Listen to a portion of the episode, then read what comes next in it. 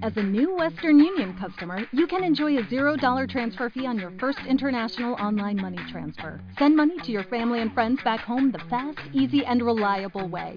Visit westernunion.com or download our app today to get started, and your first transfer fee is on us.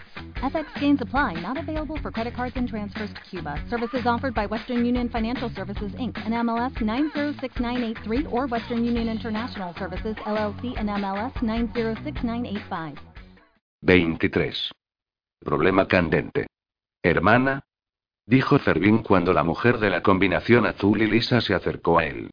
Sí, era el Hanseri. Hacía 15 de sus años que no la veía, pero sabía que era ella. Aunque estaba tan cambiada.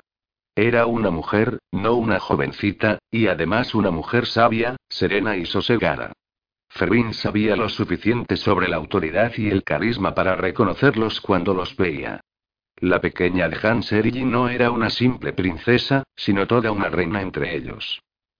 Fervin dijo su hermana, que se detuvo a un paso de distancia y le sonrió con calidez. La princesa asintió. Me alegro mucho de volver a verte. ¿Te encuentras bien? Estás diferente. Fervin sacudió la cabeza. Hermana, estoy bien. Sentía que se le estaba haciendo un nudo en la garganta. Hermana dijo y se lanzó hacia ella, la envolvió en sus brazos y apoyó la barbilla en el hombro derecho de la princesa. Sintió que los brazos femeninos se cerraban sobre su espalda. Era como abrazar una capa de cuero suave sobre una figura hecha de madera noble. Era asombroso el poder que sentía en aquella mujer, era inquebrantable. Jan le dio unos golpecitos en la espalda con una mano y le cubrió la nuca con la otra. La barbilla femenina se apoyó en el hombro de su hermano. Fervin, Fervin, Fervin susurró. Exactamente, ¿dónde estamos? preguntó Fervin. En medio de la unidad de motores del eje le dijo Ipinse. Desde que se habían encontrado con Hanseri, la actitud de Ipinse había cambiado un poco, parecía mucho menos maníaco y voluble, más sosegado y comedido. ¿Vamos a subir a una nave, entonces, señor? preguntó Olse. No, esto es un hábitat, dijo Ipinse. Todos los hábitats de la cultura, aparte de los planetas, tienen motores. Ya casi hace un milenio que los tienen. Así podemos moverlos. Por si acaso. Habían ido allí directamente después del reencuentro, por uno de los tubos que los había llevado al mismo centro del pequeño hábitat con forma de rueda. Volvían a flotar, al parecer, ingrávidos, dentro de aquellos espacios estrechos pero tranquilos en los que reinaba una luz suave y un aroma agradable del repleto centro del hábitat. Otro pasillo, unas puertas rodantes y otras que se deslizaban los habían llevado hasta ese lugar, donde no había ventanas ni pantallas y el muro circular tenía un aspecto extraño, como aceite derramado sobre agua, con colores siempre cambiantes. Parecía incluso suave, pero, cuando Fervin tocó la superficie, era tan duro como el hierro, aunque extrañamente cálido. Un pequeño objeto cilíndrico flotante acompañaba al Hanseri. Se parecía mucho al mango de una espada pero sin espada. Había producido cinco cositas flotantes más, no mayores que una de las articulaciones de los dedos meñiques de Fervin. Estas pequeñas piezas habían empezado a brillar en cuanto entraron en el pasillo y eran sus únicas fuentes de luz en ese momento. La sección del pasillo en la que flotaban, él, Olse, y Pinse y Hanseri, tenía unos 20 metros de longitud y era lisa por un extremo. Fervin observó que la puerta por la que habían entrado se cerraba y se deslizaba hacia ellos. Dentro de un motor, dijo Fervin, y miró a Hanseri.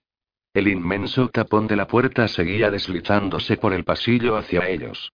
Una esfera plateada y reluciente del tamaño de la cabeza de un hombre apareció al otro extremo de aquel tubo cada vez más corto. La esfera empezó a parpadear. Hanseri le cogió una mano. No es un motor que dependa de ningún tipo de compresión, le dijo.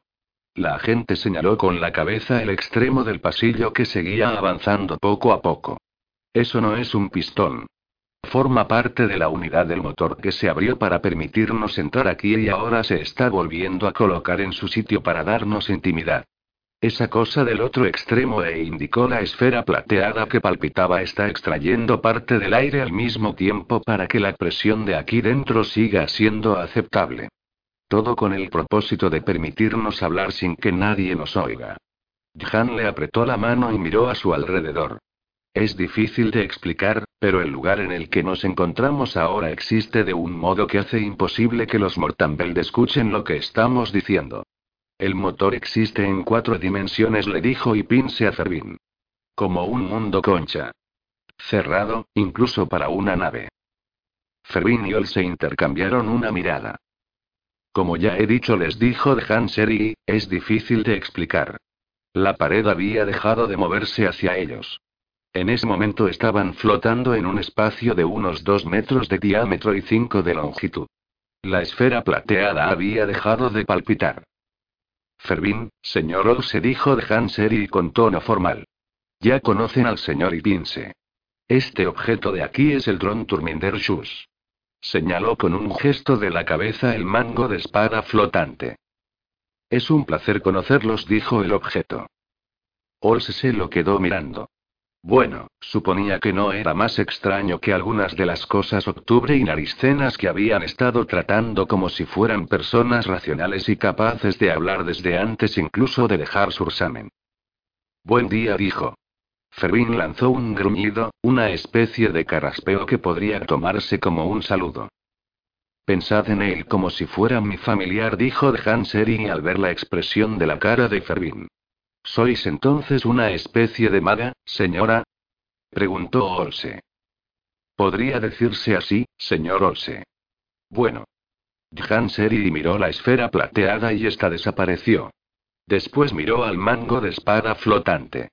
Estamos totalmente aislados y libres de cualquier mecanismo que pudiera informar de lo que ocurra aquí. De momento, existimos en el aire que nos rodea, así que no malgastemos palabras. Fervin dijo su hermana mientras lo miraba. En pocas palabras, si tienes la bondad, ¿qué te trae aquí? La esfera plateada volvió cuando Fervin terminó. Incluso a pesar de haber mantenido el relato tan conciso como le había sido posible, a Fervin le había llevado un rato contarlo todo. Olse también había completado algunas partes. El aire había empezado a cargarse y hacía calor.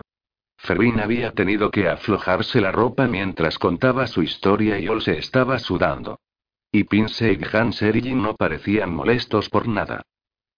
Hanseri levantó una mano para hacer callar a Fervin un momento antes de que apareciera la esfera. Fervin había supuesto que su hermana podía invocar la voluntad, aunque más tarde descubrió que solo se le daba muy bien calcular el tiempo en su cabeza y sabía cuándo volvería a aparecer. El aire se enfrió y refrescó y la esfera volvió a desaparecer. Su hermana asintió y Fervin terminó su relato.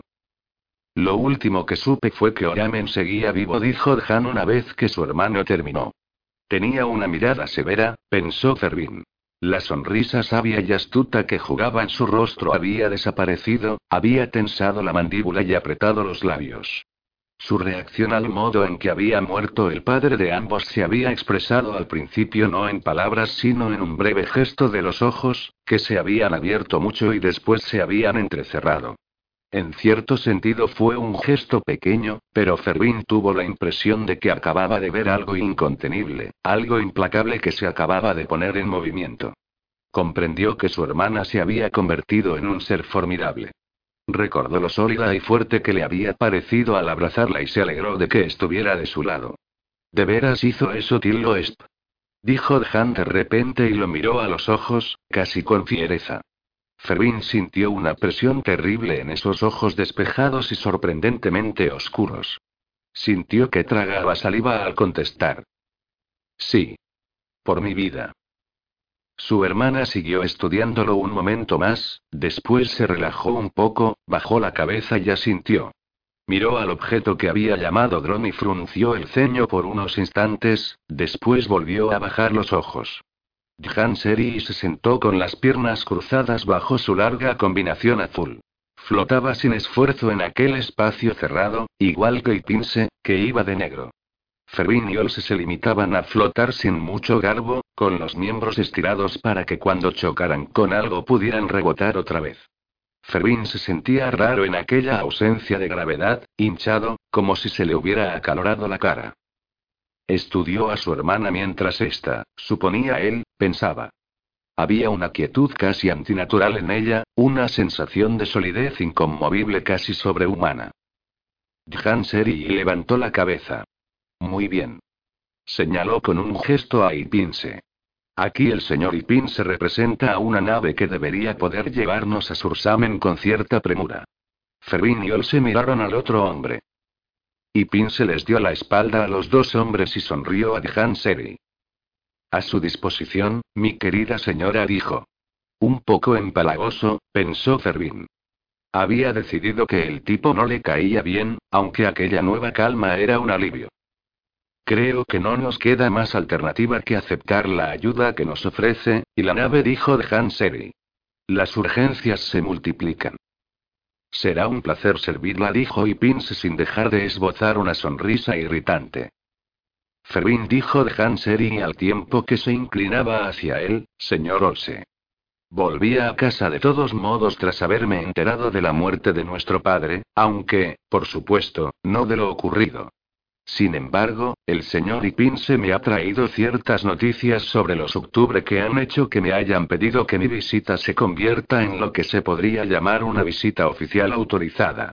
Uno de los colegas del señor Ipinse se puso en contacto conmigo hace poco tiempo y se ofreció a ayudarme.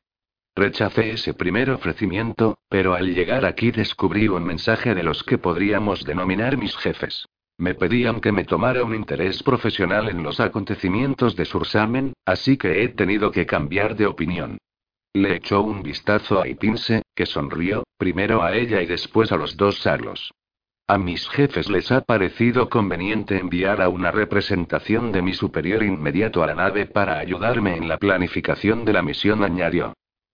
Un constructo de la personalidad de Gerre Batra se había colocado en la mente del problema candente. Si eso no era señal de que la nave era uno de los activos secretos de C, Jan no sabía que podía serlo, aunque ellos siguieran negándolo de forma oficial. Puede que haya algo extraño en Sursamen, dijo Han Seri. Algo cuya importancia podría ser mucho mayor que la muerte del rey Ausk, por muy terrible que ésta pueda ser para nosotros. Algo que implica a los octubre. No sabemos lo que es. Jan señaló a Fervin. Tampoco sabemos si está vinculado de algún modo con la muerte de nuestro padre. Miró primero a Fervin y luego a Olse. Regresar a Sursamen podría ser peligroso para vosotros dos, en cualquier caso. Regresar conmigo puede que sea mucho más peligroso. Es posible que yo atraiga más problemas de los que habríais descubierto vosotros solos y no podré garantizar vuestra seguridad, ni siquiera puedo garantizar que pueda convertirlo en una prioridad. Ahora mismo vuelvo por cuestiones de trabajo y tendré obligaciones que atender. ¿Lo entendéis? No tenéis que acompañarme. Podéis quedaros aquí o pedir que os lleven a otra parte de la cultura. No sería ninguna deshonra. Hermana, dijo Fervin, vamos contigo. El príncipe miró a Olse, que asintió con brusquedad. Anaprian asintió y se volvió hacia Ipinse. ¿En cuánto tiempo puede llevarnos a Sursamen? Cinco horas en lanzadera interna para salir de Xiaomun y sincronizar la recogida. Después de eso, 78 horas hasta detenernos sobre la superficie de Sursamen. Han Seri frunció el ceño. ¿Qué puede recortar? Y Pin se la miró, alarmado. Nada. A esa velocidad ya dañamos los motores. Necesitan un repaso. Dáñelos un poco más. Reserve un repaso mayor. Si los daño más, me arriesgo a estropearlos del todo y a dejarnos reducidos a un simple alabeo, o a seguir adelante cojeando solo con las unidades de aceleración. ¿Qué hay de una parada forzosa? Cinco horas menos de tiempo de viaje. Pero ya puede despedirse de su acercamiento discreto. Todo el mundo sabrá que estamos ahí. Para eso podríamos deletrearlo con manchas solares. Con todo, considérelo una opción. Han frunció el ceño. Traiga a la nave Tarp y sáquenos de la lanzadera. ¿Qué nos ahorra eso? Tres horas en la primera parte. Pero añade una al tiempo de viaje. Iríamos en dirección contraria. Pero a toda velocidad, con un despl, Hágalo, por favor. La agente asintió con viveza. La esfera plateada volvió a aparecer. La puerta que se había deslizado hacia ellos empezó a retirarse de nuevo casi de inmediato. Jan Seri se estiró con calma y miró a los tres hombres. No volvemos a hablar de nada de esto hasta que estemos en la nave, ¿de acuerdo? Todos asintieron. Jan Seri se alejó con un empujón hacia el tapón de puerta que se retiraba. Vamos. Les dieron exactamente diez minutos para prepararse. Fermín y Ol se encontraron un sitio no muy lejos, en la sección del eje que tenía una cantidad diminuta de gravedad, las ventanas se asomaban a los inmensos anillos que se iban retorciendo poco a poco, los anillos del gran mundo nido de Xiaomun que los rodeaba. También había un pequeño bar con unas máquinas que dispensaban comida y bebida. El dron de Han Seri fue con ellos y les enseñó cómo funcionaba todo. Cuando vacilaban, la maquinita elegía por ellos. Los dos hombres seguían expresando su asombro ante lo bien que sabía todo cuando llegó la hora de irse. El desplazamiento puede que se note. Una parada forzosa se notará con toda seguridad, le dijo a Anaprian el constructo de la personalidad de Gerre Batra cuando la gente vio en la pantalla principal del módulo primero el pequeño microorbital quinta hebra de grado 512, que se iba encogiendo y luego el propio Xiaomun. Las dos estructuras se encogían a ritmos muy diferentes, ya que la pequeña nave de 12 plazas en la que se encontraban, una lanzadera del problema candente, estaba acelerando tan rápido como permitían los estatutos de Mortanbelt. La quinta hebra de grado 512 desapareció casi de inmediato, un engranaje diminuto en una máquina inmensa. El mundo nido siguió siendo visible durante mucho tiempo. Al principio parecía casi que iba aumentando de tamaño, cada vez se veía más a medida que se alejaba la lanzadera, antes de que, junto con su estrella central, Xiaomun al fin comenzara a encogerse. Mala suerte, respondió Han Seri. Si nuestros amigos Mortanbel se ofenden, ¿qué se le va a hacer? Ya hemos ido bailado bastante al son de los Mortanbelt. Estoy harta. Asume una gran autoridad en este caso, Serian Aplian, le dijo el constructo, que en esos momentos se encontraba en la matriz de la IA de la lanzadera. No es usted la que debe hacer o rehacer la política de asuntos exteriores de la cultura. Han Seri se acomodó en su asiento en la parte posterior de la lanzadera. Desde allí podía ver a todo el mundo. Soy ciudadana de la cultura, respondió. Pensé que era mi derecho y mi obligación. No es más que una ciudadana de la cultura, no la cultura entera. Bueno, en cualquier caso, Gerre Batra, si se ha de creer a mi hermano mayor, la vida de mi otro hermano corre grave peligro. El hombre que asesinó a sangre fría a mi padre, un tirano en potencia, es el señor no de uno sino de dos de los niveles de Sursamen y, por supuesto, la mayor parte de la flota de vanguardia de los octubre podría estar reuniéndose en mi planeta natal por razones que todavía no están claras. Creo que tengo derecho a tener un poco de margen. Y hablando de eso, ¿qué es lo último que se sabe sobre las naves octubre? Las que puede que se estén dirigiendo hacia Sursamen o no.